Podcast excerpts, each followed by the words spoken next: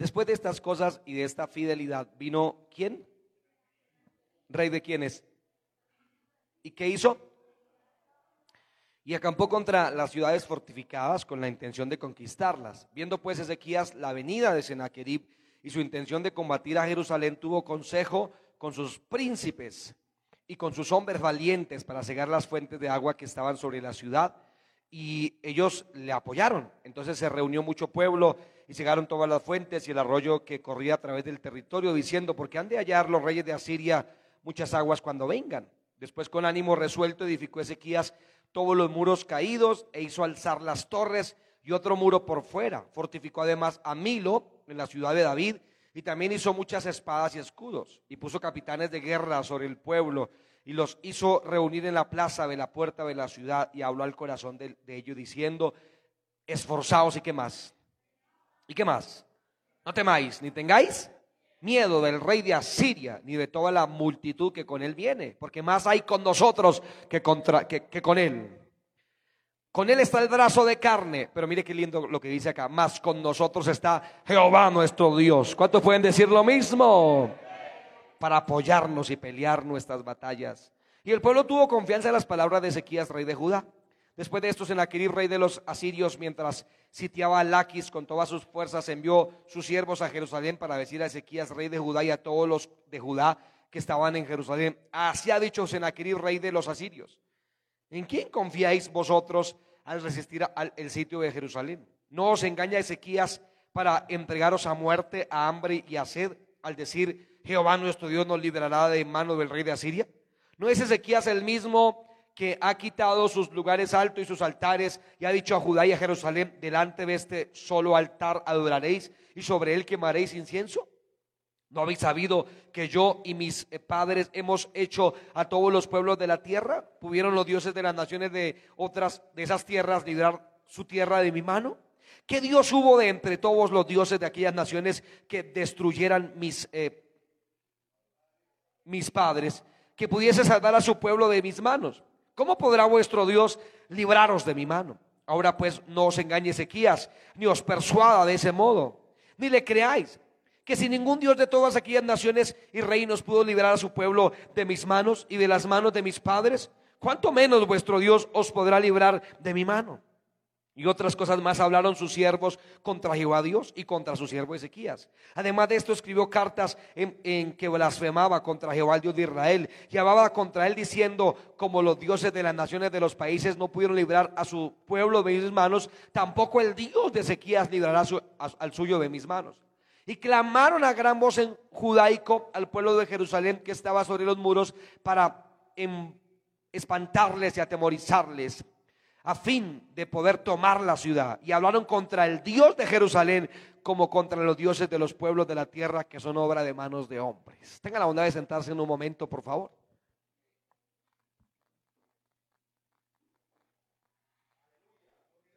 Solo será un momento, mis queridos hermanos. Gracias por tenerme paciencia. No, solamente quería señalar eh, la actitud de Ezequías tan valiente, ¿no? Ezequías fue un hombre que trajo un avivamiento tremendo a Judá eh, después de que eh, su padre hiciera y deshaciera. Ezequiel trajo mucha bendición a, a, Israel, o mejor a Judá, a Jerusalén, por su temor a Dios. ¿Cierto que sí? Fue un hombre que empezó otra vez a celebrar la Pascua. Si usted lee el capítulo anterior, de hecho, Después de años sin celebrar la Pascua, Ezequías celebró la Pascua, sacó los ídolos del templo, restauró el templo, ofrendó una serie de, ganado y de ovejas para sacrificar al Señor. Trajo avivamiento Ezequiel, Ezequías, perdón. Y Dios lo prosperó de tal manera que si usted lee la historia de Ezequías en su reinado de una forma más política, se dará cuenta que, por ejemplo, Ezequías fue el primero que hizo todo un acueducto en Jerusalén, cosas que antes de él no había. Por eso después tuvo que cerrarlo para que el sitio no aprovechara las corrientes de agua que él trajo de lejos. El hombre era un hombre muy, no solamente fuerte espiritualmente, sino que Dios le dio gracia para reinar de una forma poderosa. Porque recuerden ustedes que el, el principio de toda bendición es el temor de Dios, ¿verdad que sí? Por eso el insensato desprecia esa sabiduría. Por eso algunos gobiernos hacen miserable un pueblo porque no siguen a Dios. Lamentablemente tenemos países muy cercanos, ¿verdad?, donde sus gobernantes no honran a Dios y lamentablemente nuestro gobernante en jefe tampoco lo honra y por eso miseria se acerca muchas veces contra nuestros pueblos. Pero no quería referirme a eso, quería referirme en que eh, tanta bendición atrajo la atención de las tinieblas del diablo y quiso levantarse en contra de Ezequías a través del imperio del momento, que era el, imperio asirio, uno de los más poderosos que ha pisado la faz de la tierra, eh, inspirado por las tinieblas, trató de atemorizar a Ezequías. Y me encanta todo lo que Ezequías hizo. Cuando él escuchó que los asirios venían contra él, lo primero que hizo fue empezar a fortificar sus muros, a levantar los muros, a restaurarlo, a defenderse. Y dígame, ¿qué lógica no es esta correcta, no? Si tú sabes que el enemigo viene contra ti, ¿qué es lo primero que hay que hacer? Levantar los muros, justamente. En Mateo el Señor Jesucristo dice, ¿quién de vosotros, si supiere que el ladrón vendría en la noche, no velaría? ¿Cierto que así dice? Y no dejaría minar su casa. Luego esto es una actitud coherente de levantarnos. Si usted supiera que el diablo se le quiere levantar mañana o pasado mañana, estoy seguro que usted se levantaría un poquito más temprano a orar, a, construir barreras espirituales sobre su familia y sobre su casa. Y quiero decirles que seguramente anda por ahí, porque es, lo, es el trabajo del diablo, no buscar como derriba, como destruyo, anda como león rugiente, buscando a quien devorar. Y le quiero pedir, hermano, que usted no se deje devorar por las fauces de las tinieblas. Dígale eso que está a su lado. No se deje devorar, no se deje tragar de las fauces del enemigo. Levante barreras espirituales en su casa. Pero no solamente levantó barreras, él también hizo espadas, peleó, se preparó para la batalla. Él dijo, si viene el enemigo, pues que venga, pero no vamos a quedarnos con los brazos cruzados. Es una actitud muy valiente. Cualquier otro pueblo simplemente hubiera soltado las espadas Venía la potencia mundial, el reino más poderoso contra un pequeño país. Cualquiera hubiera levantado las manos y hubiera dicho, no, no, no, me rindo sin dar pelea. Pero Ezequiel dijo, no, no nos vamos a rendir. Cuando escuchó que venía por ahí eh, eh con todos sus grandes ejércitos, él se levantó y dijo, voy a pelear. Gloria al nombre de Jesús por eso, ¿verdad? No te puedes dar por vencido. Hay alguna batalla espiritual en tu familia, en tu casa con tus hijos, con tu matrimonio. Por favor, no te des por vencido. Levántate en el nombre de Jesús a pelear a favor de los tuyos. ¿Me haces un favor? ¿Me haces un favor? Le toman la mano al que está a su lado. Tómenle la mano, por favor, y levántesela, por favor. Y dígale a usted, levántate tú también. No te dejes de aquella batalla que tienes. Algunos se dan por vencidos antes de empezar la pelea, ¿cierto que sí? Se dan por vencidos. Pero tienes que aprender a tener fe. Ahí tenemos un David, 17 años, apenas un muchacho, contra un gran Goliat. Saúl, la Biblia dice que era de hombros arriba, más alto que cualquiera en el pueblo. De manera que usted veía el más grandote, era Saúl. Pero por grandote que estaba, ese no fue el que le fue a dar pelea al gigante Goliat de 3 metros con 15. El que fue a darle pelea a Goliat fue un muchacho de 17 años, no era tan alto, no tenía cara de peleador. La Biblia dice hasta que era hermoso, de hermoso semblante. Y en las peleas eso no ayuda mucho. Es más, lo contrario. Entre más feo una persona era, con más cicatrices en el rostro, ¿verdad? En donde más oscuro fuera su rostro, podía atemorizar a su contendor. Pero David no era nada de eso. Pero ¿sabes qué tenía David? Tenía fe en el Dios de todos los escuadrones. Aleluya. Y cuando llegó David al campo, los miró a todos allá apesadumbrado, sin fe, sin esperanza. Y David dijo, ¿y a esta gente qué le pasa? Dice mi padre, ¿qué es que les pasa? ¿Qué es que les ocurre? Gloria a Dios. Y, David ha dicho, ¿ustedes qué les ocurre? Porque están todos apesadumbrados. Y no es que ese, ese gigantón que está allá todas las mañanas y por las tardes, lleva 40 días, más de un mes, diciendo que alguno de nosotros va y se pare y pelee contra él. Y David dijo, ¿y no hay nadie? No, no ha habido nadie. El tipo es muy grande, es atemorizante. Y él dijo, el Señor reprenda al diablo. ¿Cómo así? No hay ni uno solo. Pues yo pelearé contra ese gigante. ¿Cuánto bendecimos el nombre de Jesús? Qué bueno, era un muchacho.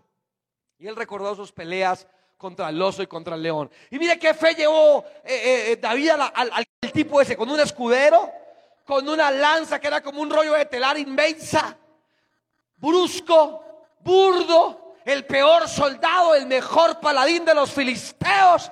Y se para un muchacho, 17 años, de hermoso semblante, y su arma una cauchera, decimos aquí o decían en mi tierra, ¿verdad? Una onda, ¿verdad? Esa era toda el arma. Pero cuando David se paró en el campo de batalla, ¿sabes qué hizo? Miró al gigante Goliat y dijo, yo te mataré hoy y daré tu carne a las aves del cielo y a las bestias de la tierra. Yo te mataré en el nombre de Jehová. Si va a aplaudir, apláudalo fuerte, por favor, fuerte.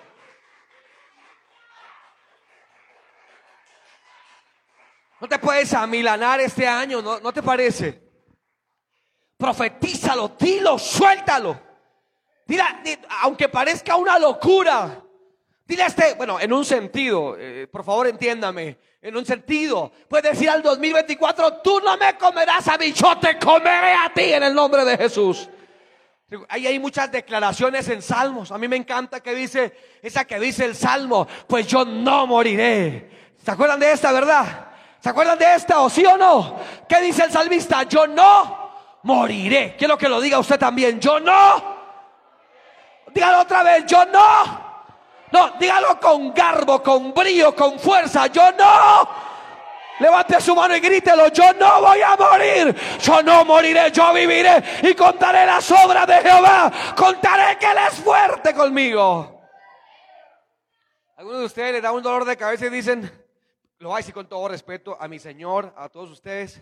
Pero a veces la gente tiene un dolor de cabeza y dice, Señor, ¿será que tengo un tumor cerebral? Tienen una tos y dicen, ¿será que tengo una, una asma mortal? Le da una rasquiña en alguna parte de la piel por, por alguna sensibilidad que se tenga y dice, ¿será que tengo? no sé qué cosa, ¿verdad? Rara. Todo lo extreman hacia lo malo, ¿no? Siempre es hacia lo malo. ¿Por qué no haces eso mismo, pero hacia lo bueno? Uy, Dios me bendijo hoy. Venga, ¿a, cuántos de ustedes Dios ya bendijo hoy? Ya bendijo Dios hoy. ¿Verdad? Porque usted no dice, ¿será que Dios me va a bendecir así de bueno todo el año? No, pero qué ánimo el de ustedes, hermano. No, no, no.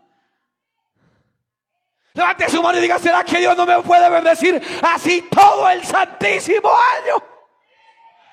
Aleluya, ¿verdad? Tenga esa fe.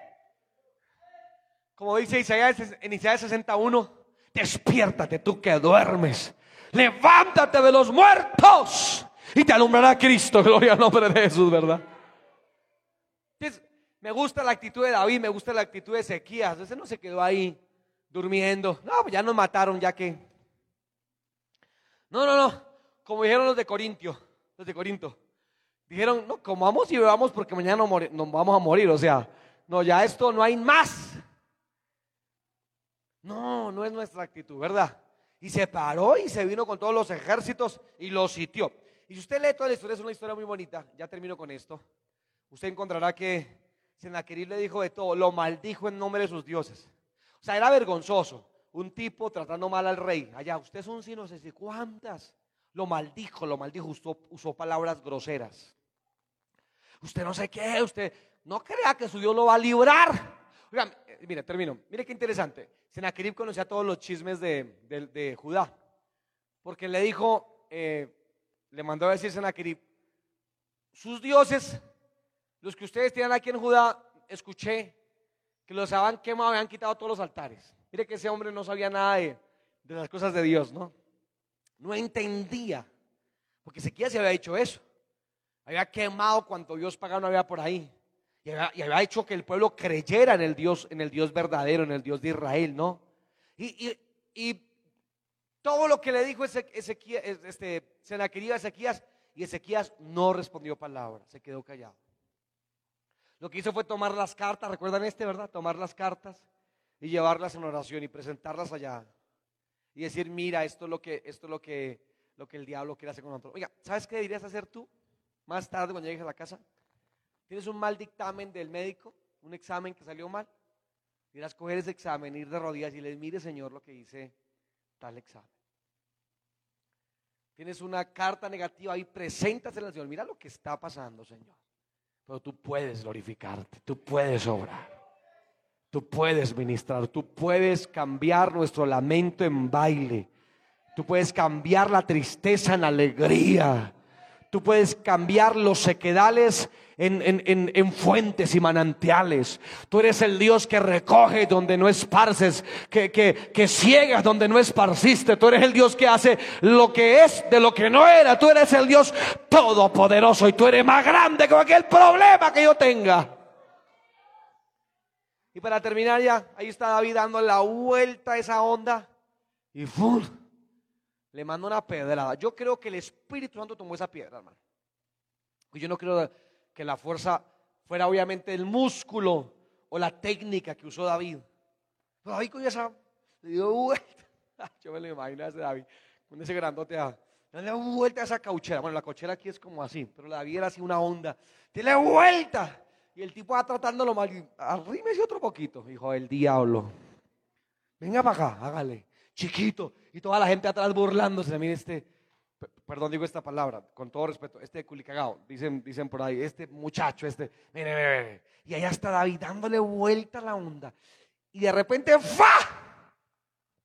Le suelta esa piedra. Y el Espíritu Santo toma esa piedra. Yo creo que fue así, no sé usted cómo lo, cómo lo, cómo lo, yo creo que el Espíritu Santo tomó esa piedra y le impregnó unos dos mil kilómetros más de potencia esa piedra. Y viene esa piedra toda velocidad y ¡pa! ¡Qué puntería! Yo creo que también fue el Espíritu Santo el que afinó la puntería. De pronto iba un poquito sesgado y el Espíritu Santo la corrigió para este lado y ¡pa! Aleluya. Este más grande es el toro más buena en la corrida, dice por ahí. Y ha pegado su pedrada, le quedó clavada esa piedra ya en la frente a Goliat. Tres metros con quince, un tipo de quién sabe cuánto peso. Y se viene ese señor.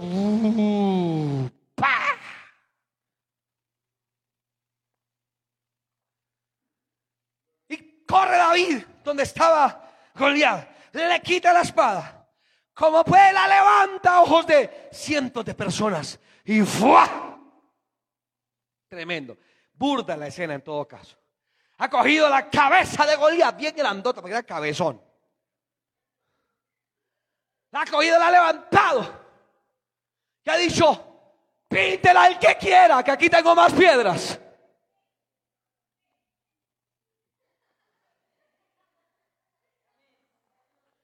¿Qué otro se anima? Botó esa cabeza. Perdón, lo, lo burdo, lo botó, ¿verdad? Luego se volteó y le dijo, sean cobardes. Tenemos un Dios poderoso, un Dios poderoso. Que no reten al Dios poderoso de Israel. Dijo David, bendito su nombre para siempre, ¿verdad que sí? Alabanzas al Señor. No te detengas este año, pelea la buena batalla de la fe. Sigamos adelante en Cristo Jesús. Vamos de pie.